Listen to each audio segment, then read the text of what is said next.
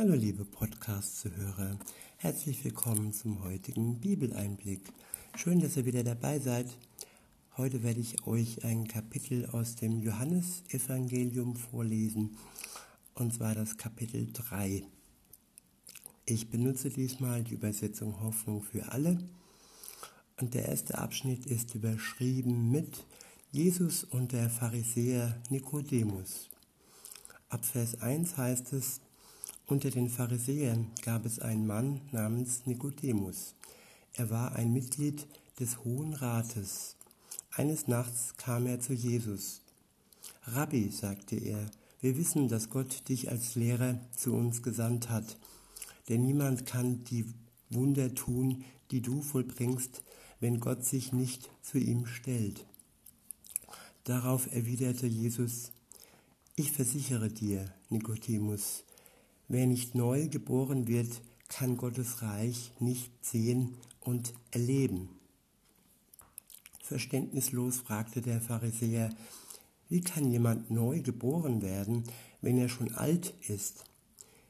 Er kann doch nicht wieder in den Mutterleib zurück und noch einmal auf die Welt kommen. Ich versichere dir, entgegnete Jesus, nur wer durch Wasser und durch Gottes Geist neu geboren wird, kann in Gottes Reich kommen.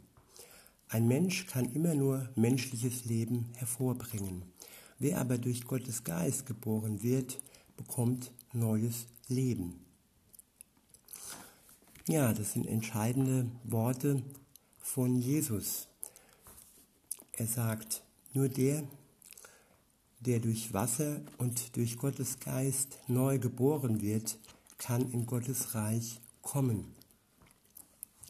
Neugeboren heißt, dass das Alte vorbei ist und dass das Alte gestorben ist, dass wir für unser altes Leben gestorben sind und dass wir durch die Taufe, das ist das Wasser, symbolisch ähm, mit Jesus versiegelt sind.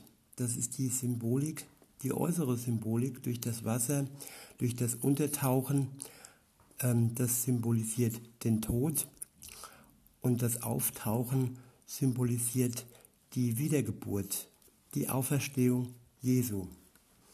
Und insofern ist es eine Verbindung mit Jesus, dass wir mit ihm gestorben sind, dass das Alte gestorben ist und dass wir durch ihn auferstanden sind. Das ist die Geburt, Neugeburt durch das Wasser. Und Gottes Geist ist der, der in uns kommt und der in uns wirkt, nachdem wir uns für Jesus entschlossen haben, ein neues Leben durch ihn, durch die Taufe bekommen haben. Er ähm, bezweckt in uns Veränderung, er hilft uns er weissagt in uns, er lässt uns das Wort Gottes verstehen. Ohne den Heiligen Geist können wir das, was in der Bibel steht, schwer deuten. Insofern brauchen wir beides. Wir brauchen die Taufe und wir brauchen den Geist Gottes. Also ich wiederhole nochmal und fahre dann fort. In Vers 5 steht, ich versichere dir, entgegnete Jesus, nur wer durch Wasser und durch Gottes Geist neu geboren wird, kann in Gottes Reich kommen. Ein Mensch kann immer nur menschliches Leben hervorbringen. Wer aber durch Gottes Geist geboren wird, bekommt neues Leben. Wundere dich deshalb nicht, dass ich dir gesagt habe, ihr müsst neu geboren werden. Es ist damit wie beim Wind. Er weht, wo er will. Du hörst ihn, aber du kannst nicht erklären, woher er kommt und wohin er geht. So ist es auch mit der Geburt aus Gottes Geist. Gottes Geist wird hier verglichen mit einem Wind, wo man nicht weiß, woher er kommt und wohin er geht. Ja, und in Vers 9 heißt es weiter, Nikodemus ließ nicht locker. Aber wie soll das nur vor sich gehen? Jesus erwiderte, du bist ein anerkannter Gelehrter in Israel und verstehst das nicht? Ja, ich versichere dir, wir reden nur von dem, was wir genau kennen und was wir bezeugen. Das haben wir auch gesehen. Trotzdem nehmt ihr unser Wort nicht an. Ihr glaubt mir ja nicht einmal, wenn ich von irdischen Dingen rede. Wie also werdet ihr mir dann glauben, wenn ich von himmlischen Dinge, Dingen spreche? Es ist noch nie jemand zum Himmel hinaufgestiegen, außer dem Menschensohn, der vom Himmel herab auf die Erde gekommen ist. Du weißt doch, wie Mose in der Wüste eine Schlange aus Bronze an einer Stange aufrichtete, damit jeder, der sie ansah, am Leben blieb. Und genauso ist es auch mit Jesus. Jeder, der Jesus am Kreuz ansieht und seinen Tod für sich in Anspruch nimmt, der bleibt am Leben und der hat das ewige Leben inne. Wer daran glaubt, dass Jesus für ihn gestorben ist und dass Jesus sein Erlöser ist. Weiter heißt es dann, genauso muss auch der Menschensohn erhöht, erhöht werden, damit jeder, der glaubt, durch ihn das ewige Leben hat. Denn Gott hat die Menschen so sehr geliebt, dass er seinen einzigen Sohn für sie hergab. Jeder, der an ihn glaubt, wird nicht zugrunde gehen, sondern das ewige Leben haben. Gott hat nämlich seinen Sohn nicht zu den Menschen gesandt, um über sie Gericht zu halten, sondern um sie zu retten. Das war praktisch die erste Sendung. Gott hat seinen Sohn das erste Mal in die Welt gesandt, nicht um sie da schon zu richten, sondern um sie zu retten. Und jetzt heute sind wir gefragt, dass wir diese rettende Tat, diese Tatsache annehmen und dass wir dadurch vor dem Gericht verschont werden. In Vers 18 heißt es, wer an ihn glaubt, der wird nicht verurteilt. Wer aber nicht an ihn glaubt, über den ist das Urteil damit schon gesprochen. Denn er weigert sich, Gottes einzigen Sohn zu vertrauen.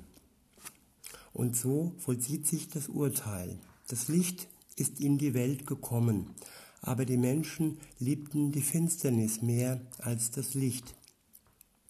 Denn was sie taten, war böse.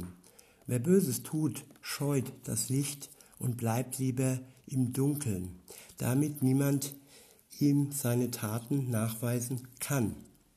Wer aber die Wahrheit Gottes liebt und das tut, was er will, der trifft, der tritt ins Licht, dann zeigt sich, zeigt sich, Gott selbst bestimmt das Handeln des Menschen. Ich wiederhole nochmal den letzten Vers. Wer Böses tut, scheut das Licht und bleibt lieber im Dunkeln, damit niemand ihn, ihm seine Taten nachweisen kann. Wer aber die Wahrheit Gottes liebt und das tut, was er will, der tritt ins Licht. Dann zeigt sich, Gott selbst bestimmt das Handeln dieses Menschen. Gott Jesus wird hier mit dem Licht verglichen. Er ist das Licht der Welt. Und das Licht macht alles offenbar. Das Licht macht unsere bösen Taten offenbar.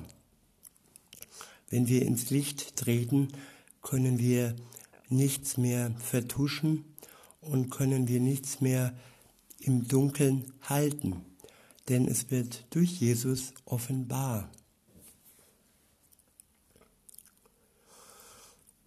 Der nächste Abschnitt ist überschrieben mit Johannes der Täufer tritt hinter Jesus zurück. Danach kam Jesus mit seinen Jüngern in die Provinz Judäa. Er blieb einige Zeit mit ihnen dort und taufte. Auch Johannes taufte bei Änon in der Nähe von Salem, weil es dort genügend Wasser gab. Immer wieder kamen Menschen zu Johannes, um sich von ihm taufen zu lassen. Denn damals war er noch nicht im Gefängnis. Eines Tages kam es zwischen einigen Jüngern von Johannes und einem Juden zum Streit darüber, welche Taufe wichtiger sei. Gemeinsam gingen sie schließlich zu Johannes und berichteten ihm, Rabbi, der Mann, der, der damals am anderen Jordanufer zu dir kam und auf den die Menschen und auf den du die Menschen hingewiesen hast, der tauft jetzt selber. Alle Leute gehen zu ihm, anstatt zu uns zu kommen. Doch Johannes erwiderte, kein Mensch kann sich auch nur das geringste selbst nehmen. er muss ihm, es muss ihm von Gott gegeben werden. Ihr selbst könnt doch bezeugen, dass ich gesagt habe, ich bin nicht der Christus, der von Gott versprochene Retter. Ich soll ihn nur ankündigen, mehr nicht. Die Braut gehört schließlich zum Bräutigam. Der Freund des Bräutigams freut sich mit ihm, auch wenn er nur daneben steht. So geht es mir jetzt. Meine Freunde könnte nicht, meine Freude könnte nicht größer sein. Christus soll immer wichtiger werden und ich will immer mehr in den Hintergrund treten finde das ein wichtiger Vers. Ich wiederhole nochmal. Christus soll immer wichtiger werden und ich will immer mehr in den Hintergrund treten. Das Wichtige in unserem Leben ist Christus und er soll immer wichtiger werden und wir sollen immer mehr in den Hintergrund treten. Und so ist es auch bei der Taufe. Der Mensch tauft damals war es Johannes, er taufte nur mit Wasser. Aber Jesus tauft auch mit dem Heiligen Geist. Und diese göttliche Taufe, diese geistige Taufe kann kein Mensch vollbringen. Das kann nur Jesus durch den Heiligen Geist. Und wenn ich mich zu Jesus bekehre, dann habe ich den Heiligen Geist. Und das ist ein göttlicher ein göttliches Geschehen und das kann kein Mensch vollbringen. Deshalb kann es nur dann passieren, wenn der Mensch in den Hintergrund tritt und Gott wirken lässt. In Vers 31 heißt es, er ist vom Himmel gekommen und steht deshalb über allem. Wir gehören zur Erde und haben hier unseren Ursprung. Darum können wir nur aus irdischer Sicht reden. Christus aber kommt vom Himmel und kann bezeugen, was er dort gesehen und gehört hat. Trotzdem glaubt ihm keiner. Wer aber auf seine Botschaft hört, der bestätigt damit, dass Gott die Wahrheit sagt. Christus ist von Gott zu uns gesandt. Er redet Gottes Worte, denn Gott gibt ihm den Geist, in seiner ganzen Fülle. Der Vater liebt den Sohn und hat alles seiner Macht unterstellt. Wer den Sohn Gottes, wer an den Sohn Gottes glaubt, der hat das ewige Leben. Wer aber nicht auf ihn hört, wird nie zum Leben gelangen, sondern Gottes Zorn wird für immer auf ihn lasten. Ich wiederhole nochmal den letzten Vers. Wer an den Sohn Gottes glaubt, der hat das ewige Leben. Wer aber nicht auf ihn hört, wird nie zum Leben gelangen, sondern Gottes Zorn wird für immer auf ihm lasten. Der Sohn Gottes, Jesus, ist praktisch der Schlüssel für das ewige Leben, der Schlüssel zum Himmel, der Schlüssel ins Paradies.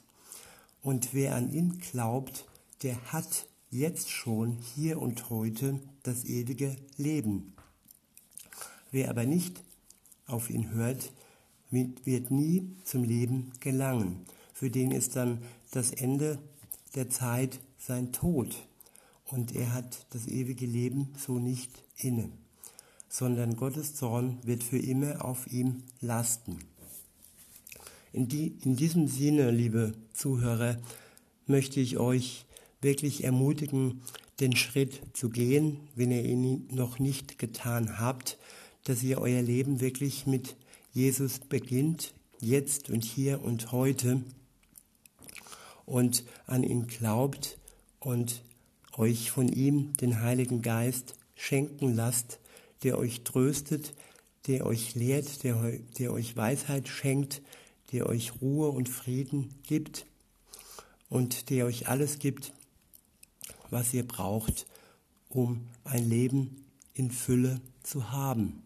In diesem Sinne wünsche ich euch noch einen schönen Tag und sage bis denne.